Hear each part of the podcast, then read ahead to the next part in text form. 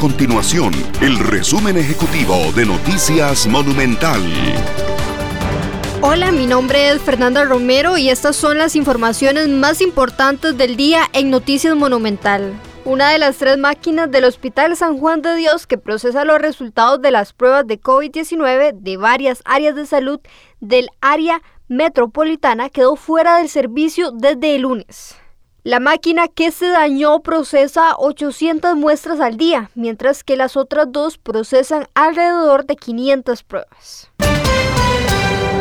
El presidente de la República, Carlos Alvarado, inició este miércoles una gira por Punta Arenas, donde realizará el Consejo de Gobierno en conmemoración al expresidente Juan Rafael Mora y el general José María Cañas.